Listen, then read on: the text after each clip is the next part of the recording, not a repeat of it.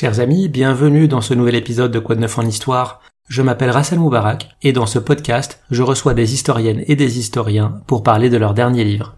Mon invité aujourd'hui est Jean-Loïc Lequelec. Bonjour. Bonjour. Vous êtes anthropologue et préhistorien. Vous êtes directeur de recherche émérite à l'Institut des mondes africains au CNRS. Et vous venez de publier un livre qui sera sans doute amené à faire date, qui s'intitule La caverne originelle, art, mythe et premières humanités, aux éditions La Découverte, qui développe une nouvelle théorie sur la signification de l'art pariétal. L'art pariétal, c'est l'art que l'on trouve dans les grottes préhistoriques. La question qui sous-tend la réflexion du livre, c'est pourquoi l'homme préhistorique est allé au fond des cavernes, dans les grottes, pour peindre, alors que l'homme préhistorique ne vivait pas dans les grottes. Il s'agissait d'endroits sombres, froids, humides, dans lesquels on pouvait croiser des ours, dans lesquels la progression pouvait être difficile, et donc pourquoi diable l'homme est allé dans ces endroits pour peindre ces grottes? Pour commencer cette émission, je pense qu'il n'est pas inutile de rappeler quelques repères chronologiques, parce que les auditrices et les auditeurs de ce podcast ne sont pas forcément habitués à cette période historique. La préhistoire débute avec l'apparition du genre humain, Homo, il y a 2,8 millions d'années, pour se terminer avec les premiers documents écrits au quatrième millénaire avant notre ère. La préhistoire se divise en deux grandes périodes, le paléolithique et le néolithique. Le paléolithique, c'est l'âge de la pierre taillée. La néolithique, c'est l'âge de la pierre polie. La transition entre les deux se fait il y a environ 12 000 ans avec la dernière période glaciaire. Durant le paléolithique, les hommes sont des chasseurs-cueilleurs et au néolithique, ils vont devenir agriculteurs et éleveurs. Notre espèce, Homo sapiens, apparaît il y a environ 300 000 ans et l'art pariétal, celui des cavernes, concerne la toute dernière partie du paléolithique, le paléolithique supérieur, et est exclusivement produit par Homo sapiens. Ma première question, c'est pourquoi seulement Homo sapiens? On peut penser notamment à l'homme de Néandertal, qui a été contemporain d'Homo sapiens jusqu'à sa disparition il y a 35 000 ans, et euh, on retrouve d'ailleurs une partie du génome de Néandertal dans notre génome actuel. Pourquoi seulement Homo sapiens? A produit de l'art alors pour répondre à la question, il faudrait peut-être se mettre d'accord sur ce que c'est que l'art. Euh, parce que c'est un, un, terme euh, que nous utilisons, nous, pour désigner euh, des œuvres que nous contemplons, euh, qui sont euh, créées par des gens qui, qui s'expriment à travers elles et qui finissent souvent dans des musées dans lesquels on, on, va les contempler. Pour ce qui est de l'art graphique, en tout cas, des arts et des arts plastiques en général. Et c'est pas du tout certain que ce terme soit bien adapté pour parler de ce qu'on peut voir durant ce qu'on appelle la préhistoire histoire et euh, dans les cavernes en particulier. Alors il y a, y a, des discussions interminables sur euh, la, légitimité ou non euh, d'utiliser ce terme. C'est une espèce de, d'exercice obligé quand les gens font un, un livre sur l'art préhistorique. Ils emploient évidemment le terme art préhistorique parce que tout le monde comprend, mais il y a toujours dans l'introduction ou au départ un long développement pour dire oui, est-ce que j'ai bien le droit de dire ah ou pas, etc. Alors moi j'emploie le mot oui, mais dans le sens de artefact. C'est quelque chose qui est fait par l'humain. C'est euh, voilà, tout ce qui est fait par l'humain, c'est de l'art au sens étymologique euh, du terme. Et c'est pas forcément quelque chose que nous trouverons artistique. C'est possible, et c'est pas non plus forcément quelque chose que les gens qui ont produit ces euh, tracés, ces images, ces sculptures, ces gravures, eux-mêmes produisaient dans un but de ce que nous dénommons nous artistique. Donc c'est un petit peu compliqué comme ça, mais il faut faire attention parce que la réponse du coup à la question elle tient là, puisque Néandertal a produit des tracés préhistoriques, a produit, a fait de la peinture un petit peu, et a fait des gravures. Bon, que maintenant, il y a eu longtemps un débat hein, euh, à cause des datations. Maintenant, c'est des œuvres qui sont suffisamment anciennes en Europe occidentale pour qu'on dise bah, c'est forcément Néandertal parce qu'il y avait personne d'autre. Bon, donc c'est bien lui. Et ceci dit, dire que c'est de l'art, c'est difficile. En tout cas, c'est des graphismes. Il y a des graphismes qui ont été réalisés par Néandertal. Et la question du coup se transforme. C'est comment se fait-il que non pas que Néandertal n'est pas produit d'art et que simplement les humains modernes, anatomiquement modernes, en aient produit. La question c'est plutôt comment se fait-il qu'il y a une telle différence dans la production des deux? Comment se fait-il que euh, Néandertal n'a jamais produit de représentation, n'a jamais produit euh, d'art euh, qu'on peut dire au sens large figuratif? C'est-à-dire les tracés laissés par Néandertal, nous, nous n'y reconnaissons rien. C'est des traits, des... C'est ce qu'on appelle des signes Alors c'est ce que les préhistoriens appellent des signes. Alors ceci dit, euh, les signes, ça a perduré ben, jusqu'à nos jours. Hein, et hum. Ça existe toujours la catégorie des signes. Les préhistoriens, ils désignent signes tout ce qu'ils comprennent pas, en réalité. C'est-à-dire tout ce qu'ils ne perçoivent pas comme représentant quelque chose de l'ordre du réel. Par exemple, si on voit une représentation euh, d'un animal avec une grosse bosse, euh, une trompe, euh, un peu massif, des poils qui pendent, etc., on se dit tiens, c'est un mammouth, bon, etc. Donc nous savons reconnaître un mammouth sur une peinture préhistorique. Ça veut pas dire que c'était réellement un mammouth. Ça veut pas dire que ça nous dit rien sur la signification euh, réelle de l'image, mais nous, au moins, nous pouvons dire ah, euh, ça ressemble quand même furieusement à un mammouth. Donc il y a toute une série de catégories, toute une série de, de figures qui sont dans cette catégorie, des choses que nous pouvons reconnaître, et en gros la moitié, c'est quand même énorme, hein, la moitié des euh, graphismes des grottes qui sont ben pour nous complètement hermétique. C'est des traits, euh, c'est des points, c'est des bâtonnets, euh, voilà, c'est des, des triangles, carrés, des cercles. Voilà, et c'est géométrique, des tracés géométriques en gros. Et les préhistoriens appellent ça signe. C'est un terme conventionnel. Le risque avec le terme signe, c'est que ça nous pousse à penser que ça signifie. Hmm. Alors que c'est une chose qu'il faudrait démontrer. C'est pas si évident. Donc artefact serait un, un terme plus. Euh... Oui, moi j'aime bien parce que voilà, c'est parce que et du coup ça nous remet dans dans un monde de l'archéologie parce que c'est pas que j'ai rien contre l'histoire de l'art, mais si on parle, c'est quand même il y a aussi quelque chose d'artistique donc il faut en tenir compte. Mais on est quand même dans le domaine de l'archéologie et on essaye de l'idée c'est d'essayer de travailler avec cette documentation comme on travaille sur n'importe quel autre artefact, n'importe quelle autre production humaine, sans forcément se demander si c'est joli, si c'est pas joli, euh, si ça nous plaît, ça nous plaît pas, qu'est-ce que ça veut dire. On travaille comme sur n'importe quel autre artefact, comme une pointe de flèche, une hache polie, euh, et on essaye euh, bah, de faire des typologies, des statistiques, et puis voir où ça nous mène, dans un premier temps. Comment on fait pour dater les artefacts, enfin pour dater les peintures? Est-ce qu'on peut le faire avec les pigments rouges comme les pigments noirs, ou est-ce qu'il y a des limites? Euh, Il y a plusieurs types de datation. Il y a des datations qu'on appelle directes et les datations indirectes. Les datations indirectes, c'est on prélève un petit euh, minuscule brimborion euh, sur la peinture. Maintenant, on peut faire ça des prélèvements qui ne se voient même pas à l'œil nu. Évidemment, parce qu'on se soucie beaucoup de la préservation, on va pas enlever 3 cm sur une peinture. Hein. Donc, on, enlève un tout petit fragment, on va l'analyser, et ça peut nous donner une date s'il y a de la matière organique, puisqu'on utilise la technique du carbone 14. Donc il faut qu'il y ait du carbone et il faut que ce soit organique.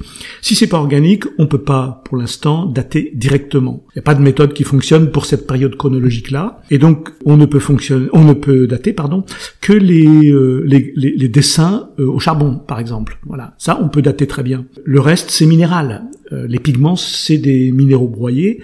Donc là, on n'a aucune technique. Donc il faut utiliser d'autres moyens alors il y a des moyens stylistiques par comparaison. On va comparer une image dont on pense qu'elle appartient au même style qu'une autre qui elle-même est datée. On va se dire ah quand même il y a de fortes chances pour qu'elle soit de la même période chronologique grosso modo.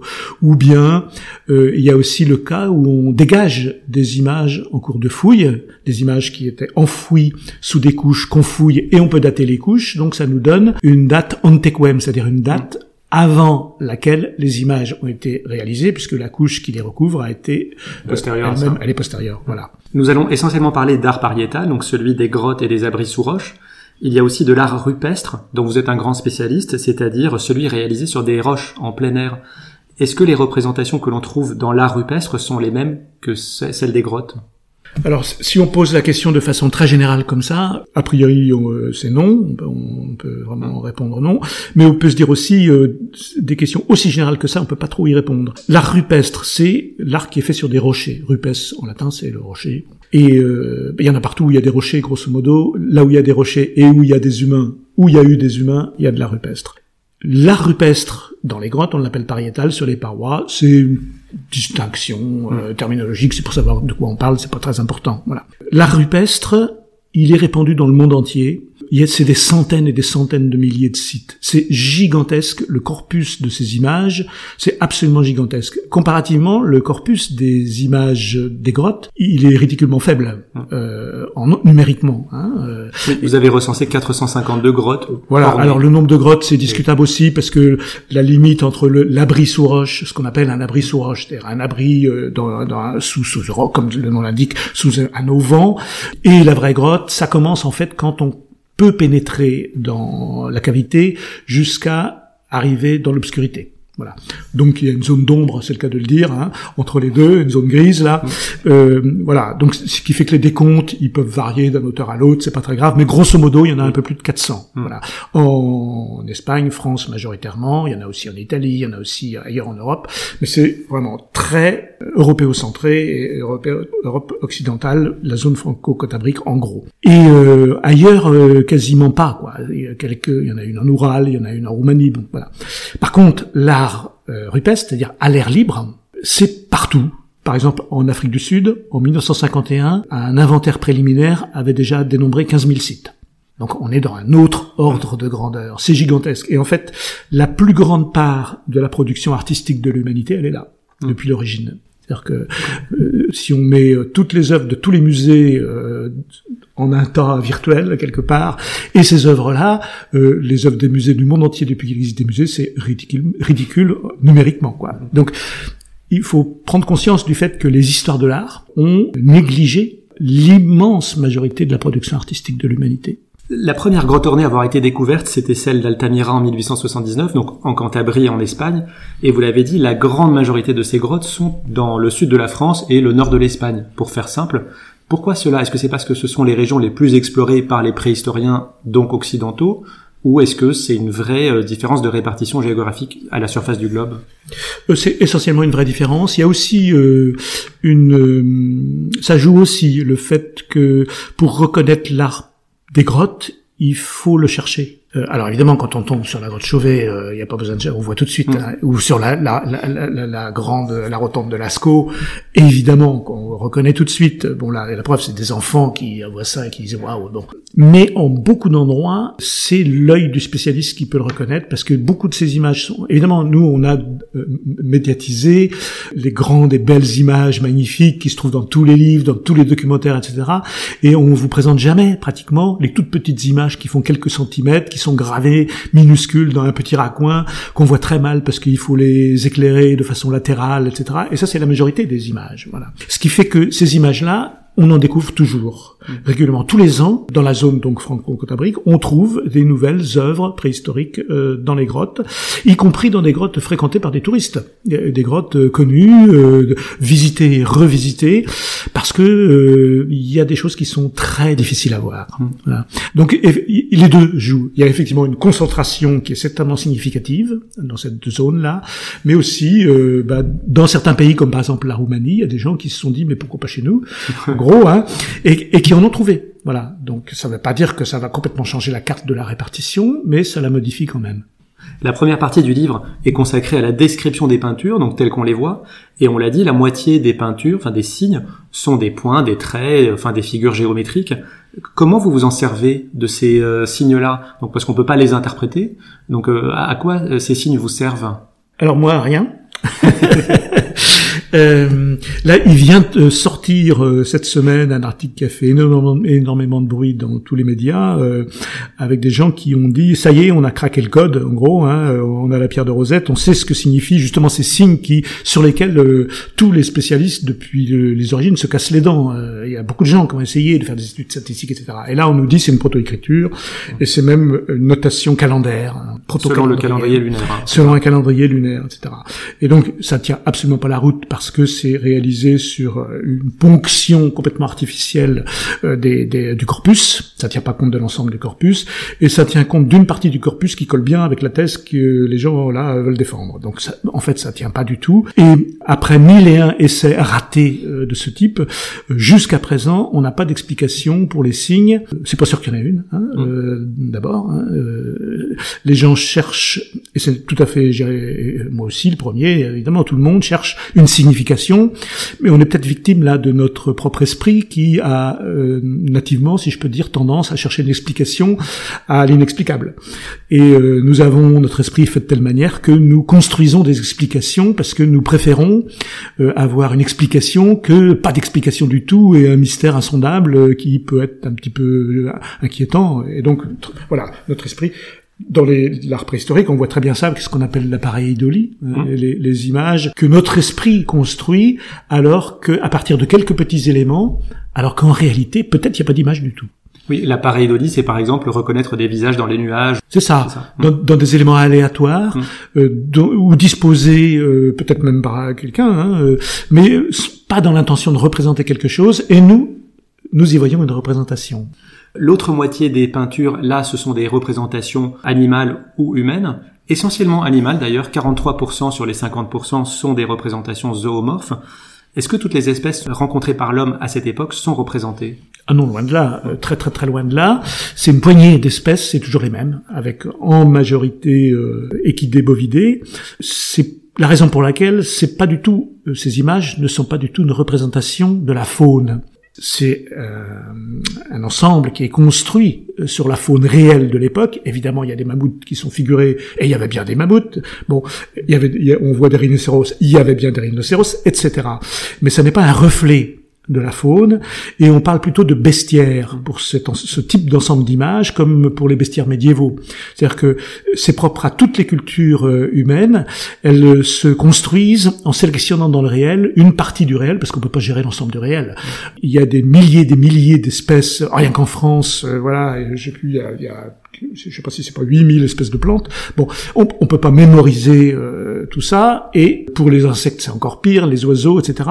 On peut pas tenir compte de tout ça. Donc chaque euh, culture se construit sur une petite sélection simplement d'animaux qui sont choisis par elle, euh, façon de parler, et qui sont valorisés positivement ou négativement, euh, euh, qui interviennent dans les récits, dans les contes, dans les mythes, dans les proverbes, qui servent de métaphores, qui euh, nous on pensait aux fables de La Fontaine par exemple, hein, voilà. Et donc, mais c'est c'est pas l'infinité de la faune, c'est toute une petite partie de la faune qui est sélectionnée comme ça, qui devient un bestiaire, et ainsi se construit ce que euh, Cornelius Castoriadis appelait l'institution imaginaire de la société. Les sociétés ponctionne dans le réel, une partie du réel, pour se construire elle-même et pour se construire une vision du monde. C'est ce c'est ce fait les préhistoriques comme nous-mêmes. On peut donner un chiffre qui résume bien cela. Les rennes étaient l'animal le plus chassé à l'époque, donc 85% du gibier c'était des rennes. Or les rennes n'arrivent qu'en troisième position dans les animaux représentés, vous l'avez dit, derrière le cheval et le bison. Les autres 7% ce sont des figures humaines. Est-ce qu'on trouve plutôt des femmes, plutôt des hommes? Est-ce qu'on trouve des enfants? Oui, alors euh, juste avant pour revenir sur les, animaux, il y a pour moi ce qui est encore plus frappant, c'est les oiseaux. Parce que si vous sortez dans la nature, à l'air libre, n'importe où dans le monde, le premier animal que vous allez voir, c'est à 9 chances sur 10, ça va être un oiseau. Y compris ici, à Paris, euh, n'importe où, vous allez voir un oiseau en premier. Voilà. Et les oiseaux, ils sont quasiment absents.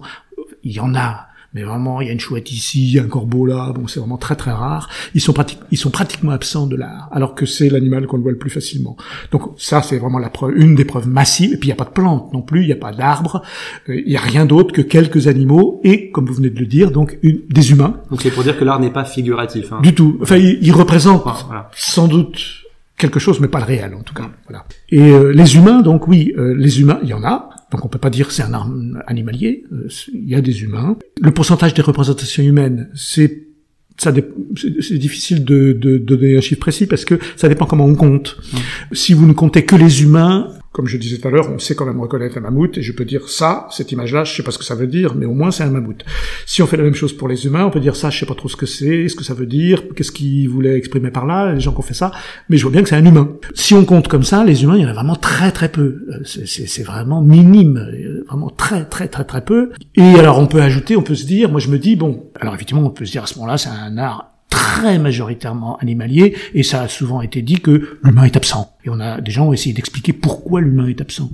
Ceci dit, quand on compte les animaux, on compte aussi les animaux partiels. C'est-à-dire si vous avez simplement une tête, vous, comptez les chevaux par exemple dans une grotte, et vous avez ici une tête de cheval, vous comptez un dans votre décompte. Mais si vous avez que l'arrière-train vous êtes assez sûr quand même, vu comment c'est dessiné, que c'est un cheval, mais il manque la tête. Mais vous voyez bien que c'est un cheval quand même, ou un mammouth. Bon, vous comptez un aussi. Ben, il faut faire pareil pour les humains. C'est-à-dire qu'il faut compter également les humains partiels, tout comme on compte dans les décomptes euh, animaliers, les animaux partiels. Si on compte les humains partiels, déjà il y en a beaucoup plus, parce qu'il y a les mains négatives, il y a les vulves majoritairement, quelques sexes masculins, pas tant que ça, et puis il y a des têtes humaines, alors des têtes humaines qui sont parfois euh, assez véristes, je dirais, et puis d'autres qui sont simplement évoquées à la limite de l'appareil d'olive. Vous savez, si vous faites un vague cercle, puis deux points dedans, ça y est, vous avez un emoji, vous avez un émoticône, et, vous voyez un visage alors que Peut-être qu'il y en a pas, peut-être c'est juste une prise électrique que vous êtes en train de regarder. Hein. Et donc là, c'est pareil, on a des images comme ça dans les grottes qu'on peut décompter dans les humains, mais peut-être c'est des têtes de chouettes. Euh, voilà, c'est très difficile de savoir. Mais admettons que ce soit des humains, c'est assez souvent ce qui est euh, admis. les préhistoriens appellent ça des fantômes. À ce moment-là, on, arrive à 7% euh, bah, de figures humaines, et même si on compte simplement l'ensemble des images reconnaissables, on arrive à beaucoup plus, que plus du double, genre 15-16%. Donc en fait, c'est un art animalier, mais pas tant que ça. Vous avez parlé des mains et notamment les mains négatives. Je voulais juste rappeler ce que c'est. Une main négative, c'est la technique du pochoir. C'est-à-dire qu'on pose la main sur la roche et on souffle le pigment sur la main et donc il y a le contour de la main qui apparaît. Elles sont euh, beaucoup plus fréquentes que les mains positives. C'est à peu près un rapport de 80-20%. Les mains positives, c'est la main qui est enduite de peinture et qui est apposée euh, sur la roche. Est-ce qu'on sait si ce sont des mains d'hommes et de femmes ou d'enfants? Et plus généralement, est-ce qu'on sait qui a produit l'art? Alors, vaste question. La réponse rapide et simple, c'est non. On ne sait pas. La réponse un peu plus développée, c'est euh, on n'a aucun indice sur les images elles-mêmes, quand c'est des images animalières ou de représentation humaine encore plus pour les signes, on n'a rien qui puisse nous dire c'est plutôt des hommes ou c'est plutôt des femmes ou des adolescents, ou, euh, rien ne absolument rien ne l'indique. Bon, c'est vrai qu'il y a eu une tendance euh, qu'on peut dire masculiniste, bon, mm. pour employer un terme moderne, euh, des, premiers préhistoriens qui étaient majoritairement des hommes et, et on dit l'homme des cavernes et l'homme préhistorique, etc. Et donc on sait bien que le H majuscule ça inclut bon c'est l'espèce, mais quand même quand on regarde les, les, les anciens euh, reconstitution, représentation, peinture, il y a une mode de la peinture préhistorique pompier pendant un moment, euh, on voit bien que c'est toujours des hommes qui sont représentés en train de peindre dans les cavernes sous le regard extasié et admiratif euh, des femmes qui ont les enfants au sein, etc. Donc voilà, on s'est rendu compte, mais il y a déjà un petit moment, que bon, c'était une vision faussée et qu'en réalité, il n'y avait aucune raison de représenter plutôt comme ça qu'autrement, et on ne sait pas. Il y a eu une tentative, euh, il y a plusieurs tentatives à partir des mains, parce que là, euh, les mains, c'est très proche des humains, bien entendu, puisque c'est euh, la main elle-même qui a laissé sa trace. Alors, en, notamment dans les mains positives, c'est-à-dire celles où on trempe sa main dans la peinture et je plaf, on la met contre le mur, ça laisse une empreinte, et c'est bien l'empreinte de ma main si c'est moi qui fais ça. Donc en regardant l'empreinte de ma main, j'ai une idée de la dimension de cette main, euh, je vois s'il me manque un doigt ou pas, etc. Je vois des choses quand même, voilà. Et puis si c'est une main négative, aussi, mais c'est déjà un peu plus risqué parce que pendant que je projette la peinture, je peux la bouger ma main. Et donc je peux modifier, euh, et la main laissée sur la paroi n'est pas forcément un reflet exact de la main réelle. Donc il faut se méfier de ça.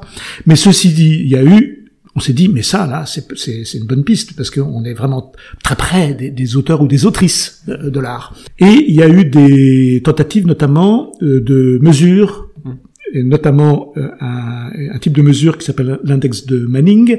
Manning, c'est un auteur américain qui a fait des statistiques sur euh, les différences de longueur des doigts et qui a, qui a remarqué que le rapport entre l'index et l'annulaire s'inversait en moyenne, statistiquement, si on fait le calcul sur des hommes et si on fait le calcul sur des femmes. Voilà. Mais c'est et donc on s'est dit ah ben voilà alors là on a gagné parce que si on va mesurer l'annulaire et l'index, si euh, l'annulaire est plus grand que l'index c'est un homme, s'il est plus court ou presque égal bon ça va être une femme on va peut-être avoir une petite marge, on saura pas trop, mais là on va y arriver quoi. Et donc ça a été fait. Il y a même eu des articles euh, retentissants, euh, dont un euh, qui a eu un article avec un titre très à succès, disons, qui était Les mains se donnent un genre. Et, et ça a beaucoup marché évidemment. On s'est aperçu ensuite que en fait ça ne fonctionnait pas pour plusieurs raisons, notamment parce que c'est statistique. Donc il faut beaucoup de mains pour avoir un avis, euh, et on a un avis statistique, c'est-à-dire sur une main on peut pas dire, parce qu'on a toujours des cas inverses. Bon, et donc euh, voilà, si on a une seule main, on peut pas désigner euh, le sexe du porteur ou de la porteuse.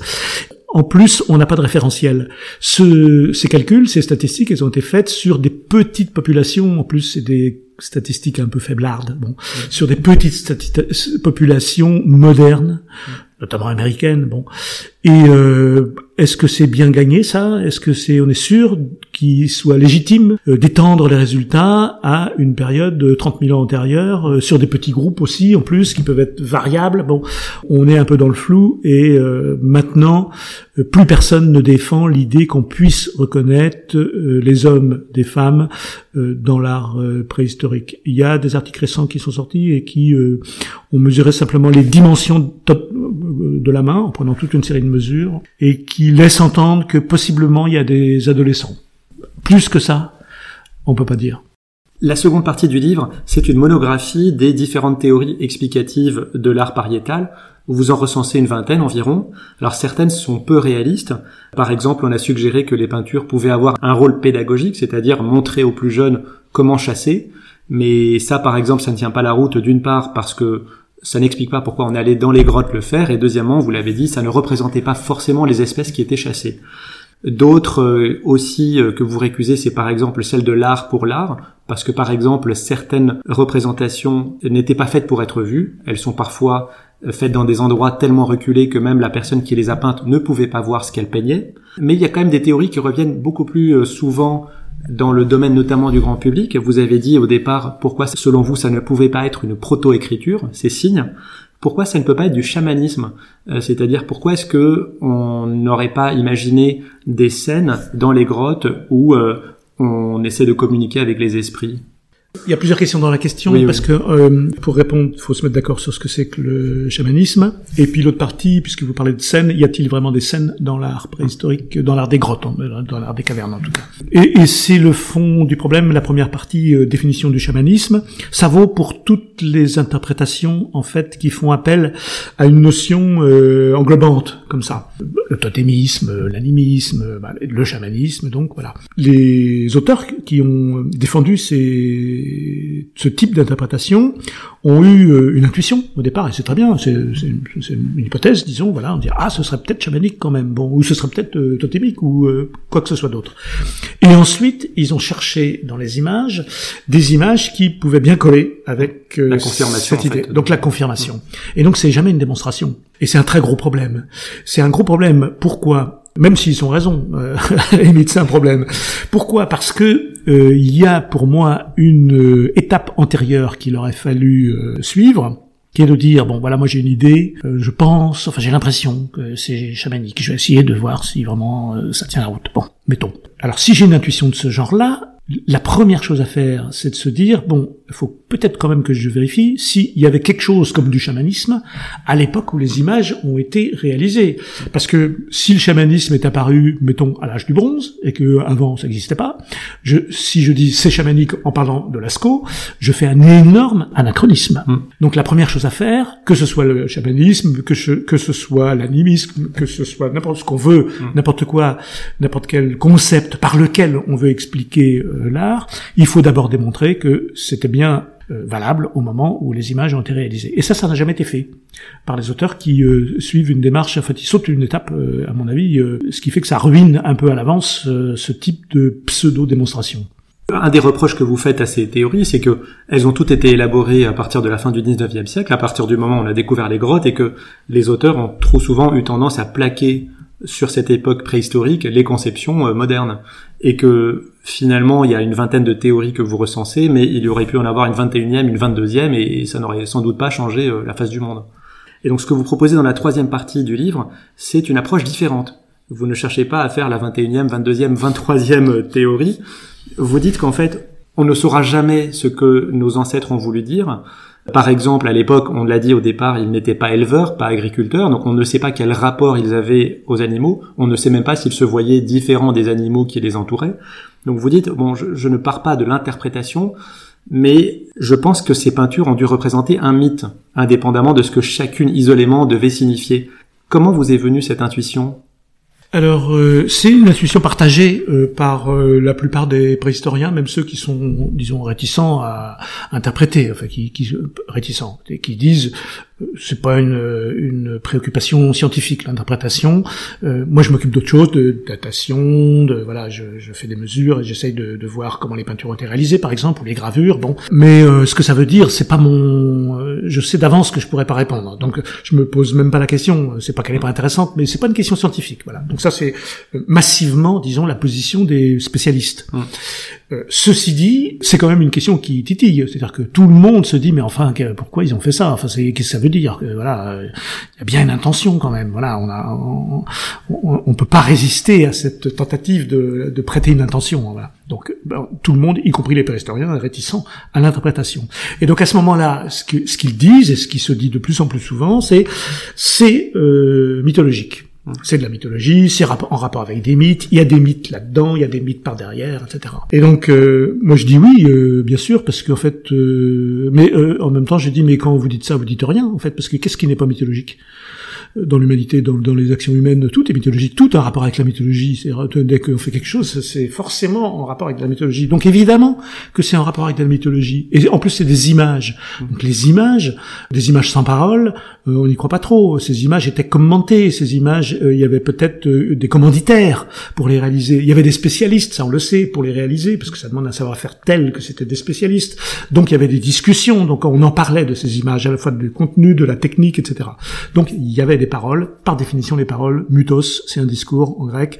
Donc c'est des discours. Il y avait des discours avec ces paroles. Donc l'enjeu, c'est non pas de retrouver la signification de telle ou telle image, mais essayer de se dire est-ce qu'on pourrait pas approcher, est-ce qu'il n'y aurait pas des moyens d'approcher le discours englobant? Le discours général qu'il y avait autour de cette image, pas le discours qui explique telle ou telle image en particulier.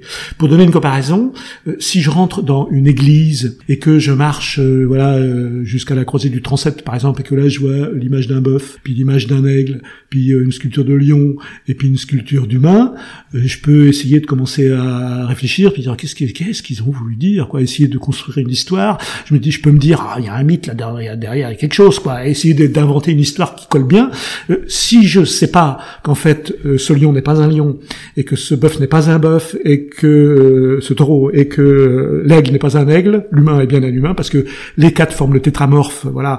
Et donc les quatre sont des humains en réalité. Je pourrais jamais le deviner tout seul. On est dans cette position avec l'art préhistorique. Quand on voit un mammouth, on n'est pas du tout sûr que ce soit un mammouth. Voilà. Quand on voit un bison, bah oui, on voit un bison, mais c'est pas un bison peut-être. Tout comme quand on voit dans une église une colombe, bah oui c'est une colombe, mais non c'est pas une colombe. Voilà. Et on voit un agneau, oui c'est un agneau, mais non c'est pas un agneau. Et ben c'est pareil dans les grottes, sauf qu'on n'en sait rien. Évidemment là, pour l'église on en est sûr parce qu'on a le texte. Là, on a le mythe. On a, disons que la, Bible, c'est une anthologie de mythes pour moi, sans aucune notion péjorative. C'est une anthologie de récits. Hein. Et là, on n'a pas l'anthologie des récits. On n'a rien. Bon, et donc les préhistoriens disent, oui d'accord, c'est bien joli ce discours, mais justement les mythes, on, les a perdus, il n'y a pas d'écrit, la protoécriture, là, ça fonctionne pas. Et puis même si ça fonctionnait, on n'est pas la veille de déchiffrer. donc euh, jamais on retrouvera les mythes. C'est fini, c'est mort. Donc oui, ça peut être à voir avec la mythologie, mais on peut pas aller plus loin. Et donc moi je réponds, bien sûr, on peut pas aller plus loin avec les outils des préhistoriens.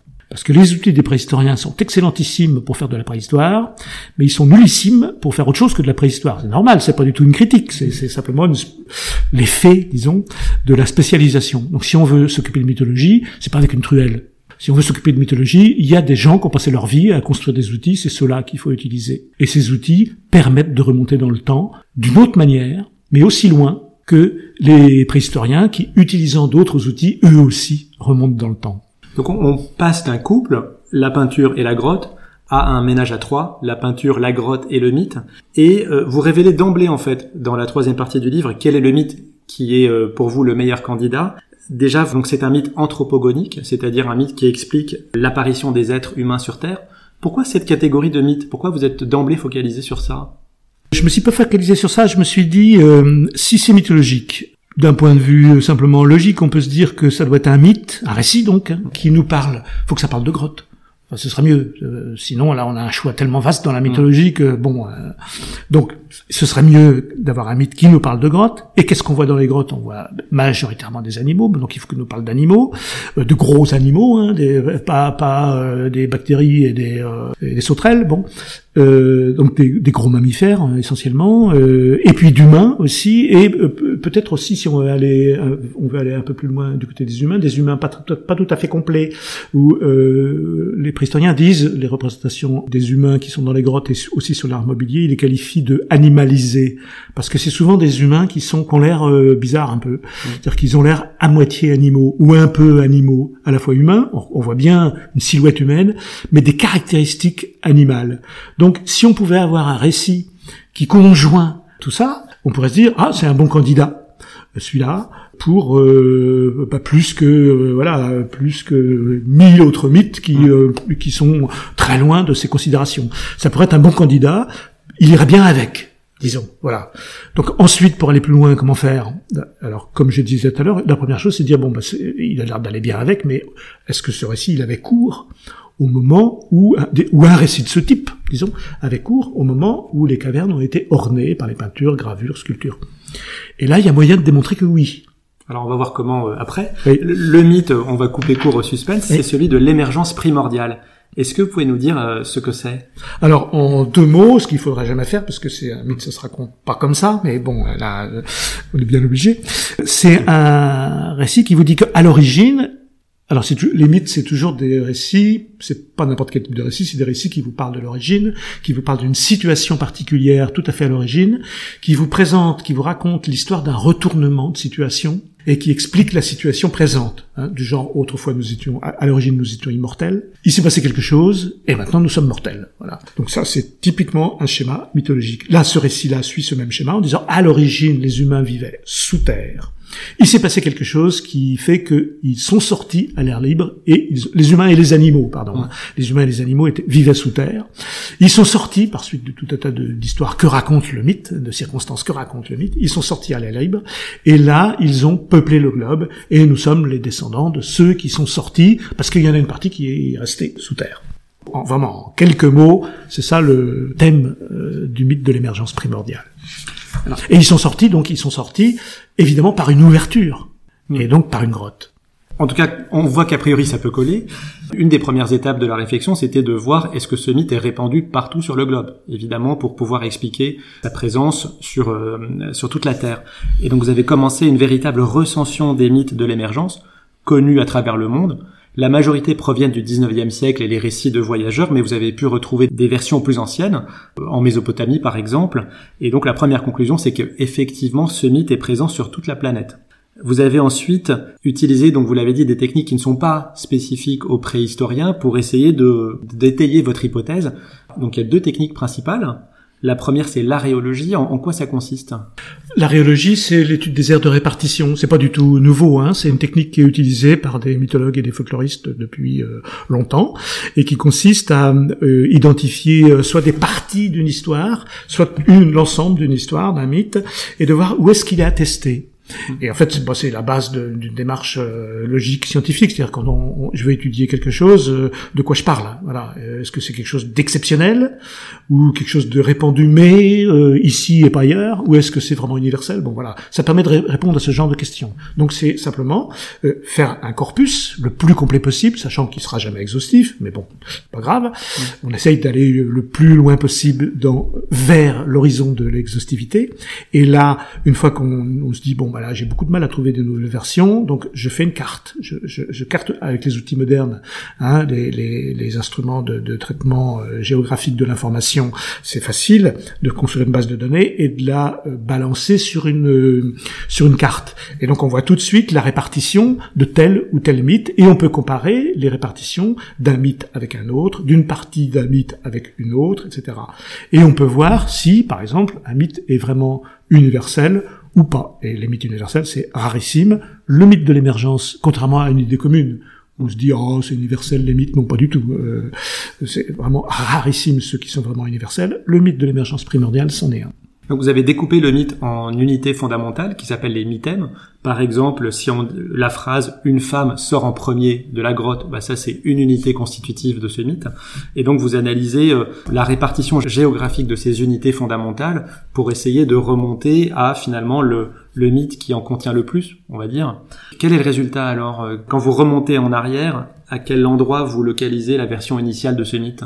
Par la, la rhéologie, c'est-à-dire l'étude des cartes, euh, basée sur une idée euh, qu'on peut schématiser euh, de façon pas si caricaturale que ça, en disant la géographie c'est de l'histoire figée. Parce que si j'ai une carte de répartition d'un mythe ou de ce qu'on veut, en fait, elle est faite à un moment donné. Si j'avais fait la même carte un peu avant, elle aurait été un peu différente. Un siècle avant, elle aurait été différente. Deux siècles, mille ans, dix mille ans, elle aurait été différente. Ou peut-être que dix mille ans avant, il n'y aurait rien eu sur ma carte. Évidemment, si je fais la carte des aéroports il y a dix mille ans, il n'y a rien. Bon. Et on voit bien que, en comparant des cartes comme ça, on a de l'histoire et pas simplement des répartitions. L'idée, c'est que donc, en euh, comparant des répartitions, je vais pouvoir toucher à quelque chose qui est de l'ordre de l'histoire et essayer de reconstituer une histoire de l'objet que je cartographie. Donc par cette méthode-là, on peut montrer alors évidemment, c'est à la radio, euh, dans euh, un podcast, euh, c'est pas facile parce qu'on peut montrer. Donc évidemment, il faut montrer les cartes pour que pour qu'on puisse faire la démonstration. Donc oralement, c'est pas facile, mais disons qu'on peut montrer, on est obligé de me croire sur parole là. On peut montrer, c'est dans le livre. On peut montrer que le lieu de l'origine, alors le lieu de l'origine, on ne l'aura jamais. c'est comme toutes les origines. Ça, c'est une quête perdue qui ne nous préoccupe plus trop maintenant, parce qu'on sait bien que c'est pas possible, mais la zone d'origine, ça on peut. Une zone et une période d'origine. Et la zone d'origine, c'est l'Afrique australe. Et tout montre, avec cette méthode, que tout incite à croire, disons, voilà, c'est pas une démonstration euh, irréfutable, mais c'est tout un ensemble d'indices de, concordants qui nous incite à croire que origine en Afrique et particulièrement en Afrique australe, et que euh, cette histoire est sortie d'Afrique en même temps que les humains modernes sont sortis d'Afrique et qu'ils sont répartis dans le monde, emportant dans leur tête cette histoire qu'ils ont eux-mêmes diffusée partout dans le monde. Alors, c'est une hypothèse, en fait. C'est pas, mmh. c'est une démonstration. On essaye de faire au, au mieux qu'on peut avec cette matière une démonstration. C'est pas c'est pas vraiment le, le mathématique et c'est pas une démonstration irréfutable. C'est-à-dire c'est on a bien l'impression que c'est comme ça que ça s'est passé. Comment savoir? Et donc c'est une hypothèse. Comment vérifier cette hypothèse? Hum. euh, Comment ou la consolider, disons, si on peut pas la vérifier absolu, au sens absolu du terme, parce qu'on peut pas retourner voir comment c'était. Euh, on peut pas expérimenter. On peut pas expérimenter, c'est les sciences humaines. Bon, donc comment on peut au moins euh, la conforter ou vérifier si en faisant autrement, on obtient quelque chose de différent? Et donc la deuxième méthode, qui est l'emprunt à la fiche aux phylogénéticiens de leurs outils, qui sont des outils complètement différents, qui n'ont rien à voir, qui fonctionnent statistiquement par euh, comparaison des codes génétiques des êtres vivants pour reconstituer l'arbre de la vie, sur une idée simple, qui est que plus les codes sont proches l'un de l'autre, plus l'ancêtre commun est proche, plus les codes sont différents, plus l'ancêtre commun, s'il y en a un, est éloigné. Voilà. Ça, c'est quelque chose qu'on connaît bien, c'est donc l'évolution des espèces, voilà. l'arbre d'évolution des espèces que vous appliquez au mythe. C'est ça. C'est le principe de Darwin de la descendance modifiée. Hmm. Hein. Normalement, tout est prévu, je peux dire. C'est pas vrai, ça c'est de la théologie, c'est pas beau, faut pas le faire. Mais voilà, de façon imagée, tout est prévu pour que les, les êtres se reproduisent à l'identique, voilà, mais ça marche pas. Il y a des mutations, il se passe des trucs qui font que c'est, ça marche pas. Il y a une dérive, et peu à peu, c'est ce que Darwin appelle la descendance modifiée. Il y a des modifications, et au bout d'un certain temps, par des processus qu'il explique, voilà, ça fait une nouvelle espèce. Bon. Les, et, et c'est propre aux êtres vivants en général, mais les mythes sont des êtres vivants en particulier. C'est-à-dire qu'eux aussi, euh, ils sont répétés et ils sont supposés être répétés à l'identique, mais aussi euh, bénéficient ou euh, ont le malheur d'être euh, transmis sous le principe de la descendance modifiée, parce qu'il y a toujours des petites modifications et peu à peu, voilà, que, ça diverge. Que par le téléphone arabe, hein, le technique Exactement. du téléphone arabe. Exactement. Ou alors pour des raisons politiques, pour des tas de raisons de, de, du rapport entre le conteur qui raconte le mythe et l'auditoire ou le contexte dans lequel il se trouve, peut-être il a parfois intérêt à pas raconter une partie du mythe, euh, ça vaut peut-être mieux, etc. Ou à rajouter, bon. Donc, en tout cas, bref, il y a une modification et on peut utiliser ce principe pour utiliser les mêmes outils qu'utilisent les phylogénéticiens pour reconstruire des arbres évolutifs à partir des êtres vivants. Eh bien, on peut se dire, les mythes sont à leur manière des êtres vivants, on va utiliser les mêmes méthodes à l'aveugle. C'est des, méthodes qui sont vraiment purement statistiques, qui ne tiennent absolument aucun compte du sens des histoires, de leur signification. C'est-à-dire, on regarde la présence des motifs dont on parlait tout à l'heure, des des mythèmes. C'est-à-dire, par exemple, est-ce que c'est un homme qui sort en premier de la grotte au moment de l'émergence, ou est-ce que c'est une femme? Ça, c'est un mythème. Voilà, c'est l'un ou l'autre. C'est pas voilà. Ou peut-être euh, ils sortent en même temps, mais bon, euh, c'est pas raconter ça. Mais voilà, on peut savoir ça. Donc, je peux avoir à ce moment-là une codification euh, qui va me permettre de, de noter 1 si le mythème est présent, 0 s'il est absent. Et je peux transformer tout un récit n'importe quel récit en fait, sous forme d'une ligne de 1 et de 0, une ligne, de, code. de, code. voilà, tout simplement. Et si je connais le code, je peux reconstituer le récit à partir de la ligne de code. Mm. Mais une fois que j'ai pourquoi faire ça Tout simplement parce que je délaisse le sens que nous comprenons nous pour avoir une ligne de code qui va pouvoir être moulinée dans des euh, logiciels de statistiques qui vont fabriquer un arbre et même des milliers, des milliers, des dizaines de milliers d'arbres, voire des, des millions d'arbres, et rechercher par des méthodes statistiques l'arbre le plus probable, l'arbre évolutif le plus probable qu'on appelle l'arbre de consensus. Si on fait ça, eh bien on obtient le même résultat oui, c'est ça qui est extraordinaire. Que par la méthode aréologique, voilà. Et si on varie euh, au sein de chaque méthode le corpus, on prend la moitié du corpus, puis on regarde si ça marche encore, on obtient toujours le même résultat. Donc, il est quand même hautement probable que ce résultat soit conforme à la réalité. Voilà, on n'aura jamais l'origine absolue, la date d'apparition du mythe, bon, bien sûr, mais on est à plus de 95% certain. On peut se tromper, hein, bien sûr, mais on est plus de 95 voilà, en gros, parce que ça se calcule aussi, plus de 95% euh, de chances pour que ce mythe ait été présent sous une forme ou une autre en Afrique australe euh, dès euh, la présence des premiers Homo sapiens. Et ce serait donc une histoire qui se raconte depuis au moins la sortie d'Afrique, c'est-à-dire bon depuis au moins quelque chose comme 70 000 ans, disons, voilà ça discute, mais grosso modo, ça peut être 100 000, bon voilà. Mais de toute façon, au moins, donc ça veut dire que l'histoire est antérieure, hein, voilà, donc elle peut être 100 000, 200 000, 300 000, voilà. Euh, on ne sait pas. Mais l'important, c'est que c'est un mythe anthropogonique. C'est pas un choix de ma part que ce soit un mythe anthropogonique. Il se trouve que c'est un mythe anthropogonique, c'est celui qui va bien avec euh, euh ce qu'on a comme corpus du côté des grottes euh, préhistoriques. Et les mythes anthropogoniques, ils ont, ils ont cet avantage, disons, que les humains euh, n'en change pas comme de chemise. C'est-à-dire quand vous avez à la question, mais alors euh, toi tu viens d'où et c'est quoi ton groupe et comment vous êtes arrivé là et c'est euh, la question de l'origine en fait. Tous les groupes humains du monde ont une histoire à raconter, racontent quelque chose, racontent une origine sur les humains, c'est-à-dire eux-mêmes. Parce que très souvent, les humains d'à côté ne sont pas vraiment des humains. Hein. C'est ce qui, c'est aussi malheureusement un universel, ça. Bon, en tout cas, tous les tous les groupes humains ont quelque chose à raconter et racontent une histoire à ce moment-là. Et cette histoire, ils la conservent. C'est-à-dire, c'est tellement important puisque c'est ce qui justifie leur présence au monde que ils la modifient pas comme ça. C'est, ça peut se modifier, bien entendu, mais c'est très long, très difficile. Euh, ça peut faire l'objet de débats et de même de, de, de combats. Et on n'emprunte pas l'histoire du voisin. Et donc ça veut dire que c'est des histoires qui, ça fait partie des mythes qui résistent le plus au temps, qui se modifient le moins.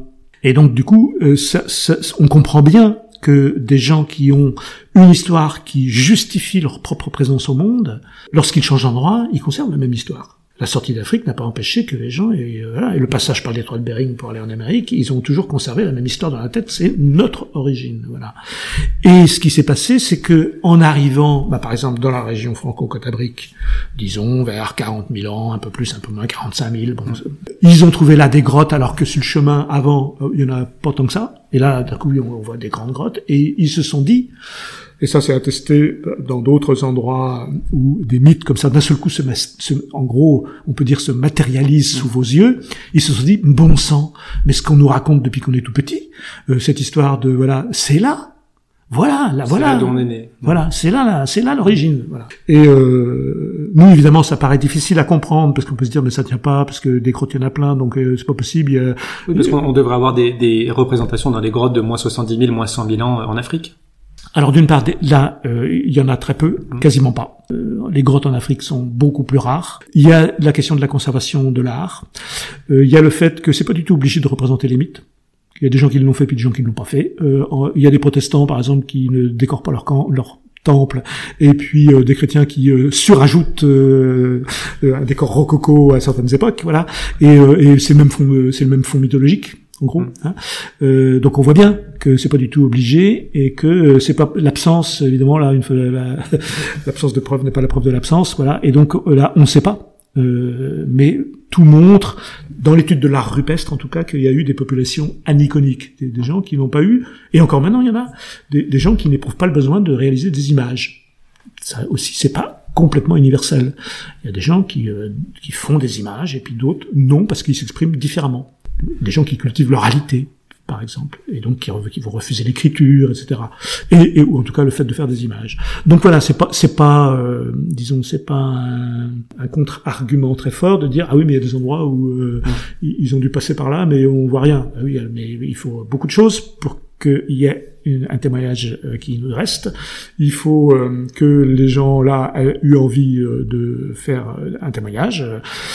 pour quelle raison? Et qu'il y a eu le support et que le support ait conservé le témoignage jusqu'à nos jours, ce qui est quand même assez souvent, ce qui tient quand même du miracle euh, assez souvent.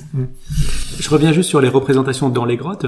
Cette théorie de, de l'émergence primordiale, donc l'homme et les animaux étaient sous terre et puis sont sortis à la surface de la terre à travers un trou ou euh, une grotte. Est-ce que dans les représentations, donc dans ces peintures et dans leur disposition spatiale, notamment dans les grottes, est-ce qu'il y a des éléments qui pointent vers cette hypothèse?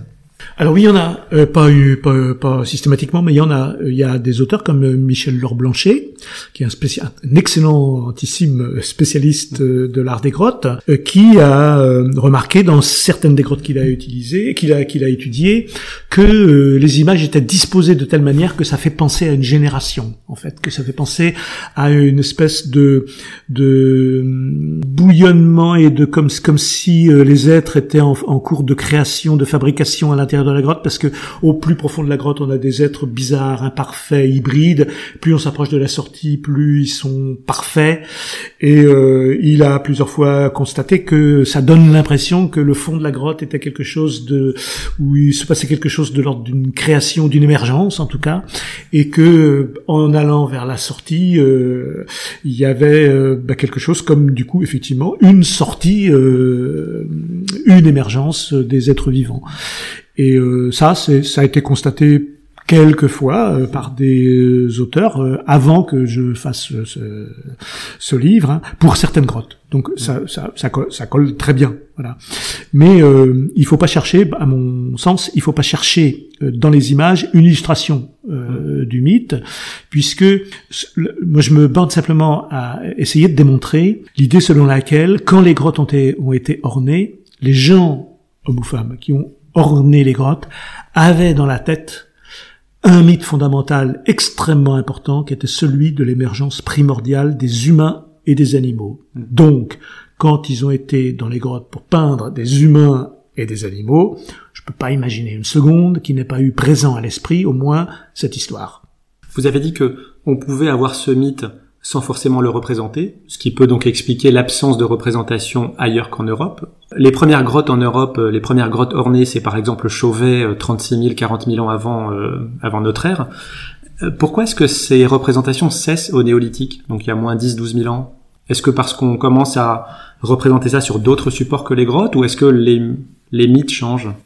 C'est une période à laquelle beaucoup de choses changent, et notamment l'environnement un énorme changement climatique euh, qui fait que l'environnement change, alors pas subitement, mais change quand même beaucoup. Du coup, les animaux, il y a des animaux qui disparaissent. Euh, mammouth, c'est fini. Euh, ben, il y a quelques endroits où il y en a qui survivent, mais grosso modo, ça va bientôt être fini. Et donc, si il y a le mythe de l'émergence, et il y a ensuite les animaux représentés qui sont une sélection euh, dans le monde animal, donc le bestiaire dont on parlait plus tôt. Et euh, ce bestiaire, il y a justement dedans le mammouth, il y a le bison, euh, il y a le renne, etc. Si ces animaux-là deviennent, se raréfient, disparaissent, c'est toute une vision du monde qui va probablement être modifiée.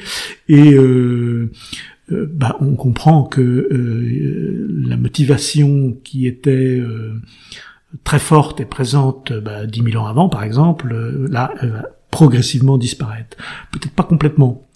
Je dirais que oui, ça a disparu ici. Mais euh, moi, je me pose la question plutôt inverse, c'est de dire le plus incroyable, c'est que ça n'est pas disparu. Euh, ce qui a disparu, c'est l'art des grottes en Europe, oui, euh, bah oui, euh, effectivement, ça, oui. Euh, il y a des gens qui continuaient à peindre euh, dans des abris sous roches en Australie, en Afrique du Sud, dans quelques autres endroits, en Afrique australe, dans quelques autres endroits. Mais grosso modo, majoritairement dans le monde, bah, c'est quand même un petit peu fini. Et l'art des grottes lui-même, l'art des cavernes, c'est fini. Mais c'est pas parce qu'une chose est terminée à un endroit qu'elle est terminée complètement. Et moi, ce qui m'a intéressé, c'est de voir que, alors, ah, peut-être petite incise, euh, l'idée donc de, de connecter euh, l'art des cavernes avec ce mythe un corollaire, c'est de dire mais alors pourquoi, euh, d'accord, on comprend qu'il y a un rapport, mais pourquoi elle est peinte dans les cavernes? Ça, il, manque un, il manque un petit bout quand même. Et l'idée c'est de c'est la création puisque c'est une histoire de création, d'origine et d'origine ultime des humains et des animaux, donc de création. La création, pour nous, elle a lieu une fois. C'est-à-dire que bah, Dieu ou euh, quiconque euh, est créateur ou créatrice crée le monde ou les humains une fois quand c'est fini, c'est fini. ça y est, c'est fait. Euh, le, septième jour, il se repose, c'est fini, on n'en parle plus. Bon. Ça, c'est une idée qui est très, très historiquement et géographiquement limitée, parce que beaucoup de peuples du monde pensent que non, pas du tout, c'est pas du tout fini. C'est que oui, il y a bien une création, il y a bien un coup de pouce au départ, mais ça continue. Ça continue jusqu'à aujourd'hui, et euh, c'est parce que ça continue qu'il y a toujours de la vie. Et si ça ne continuait pas, euh, la vie disparaîtrait, les humains disparaîtraient, les animaux disparaîtraient, ce serait une catastrophe absolue. Et donc il faut faire quelque chose, il faut aider par des rituels, il faut aider à la perpétuation de la création. Et donc pour ça, alors ça dépend, il y en a évidemment les bibliothèques ethnographiques qui sont remplies de rituels et qui servent à ça, mais un des rituels, c'est de retourner dans la grotte quand les gens pensent que l'origine, elle se situe dans une grotte qu'on vous désigne souvent en disant c'est là, c'est la grotte de l'émergence, elle est là, celle-là, elle s'appelle grotte de l'émergence. Bon, il faut y retourner régulièrement, une fois par an par exemple, pour faire des danses, des rythmes, allumer un feu, faire des chants, tout un tas de rituels, peindre sur les parois, encore aujourd'hui, des gens le font, pour euh, réactiver cette espèce de machine à fabriquer du vivant. Et pour que ça continue à sortir de la grotte, évidemment virtuellement, euh, mythiquement, euh, pour nous, c'est si on est rationnel, c'est difficile à, imaginer, mais des gens le font, euh, voilà, parce que pour eux, c'est primordial. Si on faisait pas ça, ce serait complètement fini. Et donc, moi, mon idée, c'est de dire, c'est ça qui s'est passé euh, dans les grottes euh, où on a été peindre des humains et des, des humains animalisés, des, des bouts d'humains, etc., des animaux, des, des êtres hybrides, bizarroïdes, qui n'ont pas l'air finis. Euh, c'est ça qui s'est passé. On est retourné dans les grottes pour réactiver le processus de création.